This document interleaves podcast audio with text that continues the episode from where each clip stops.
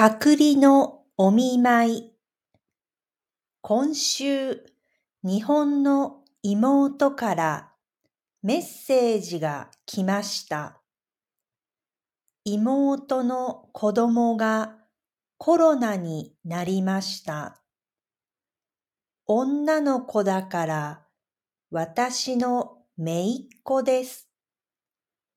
中学2年生です。めいは少し熱がありましたが、もう元気です。でも部屋で隔離をしていますから暇です。めいは本が好きです。私はお見舞いに小説をあげました。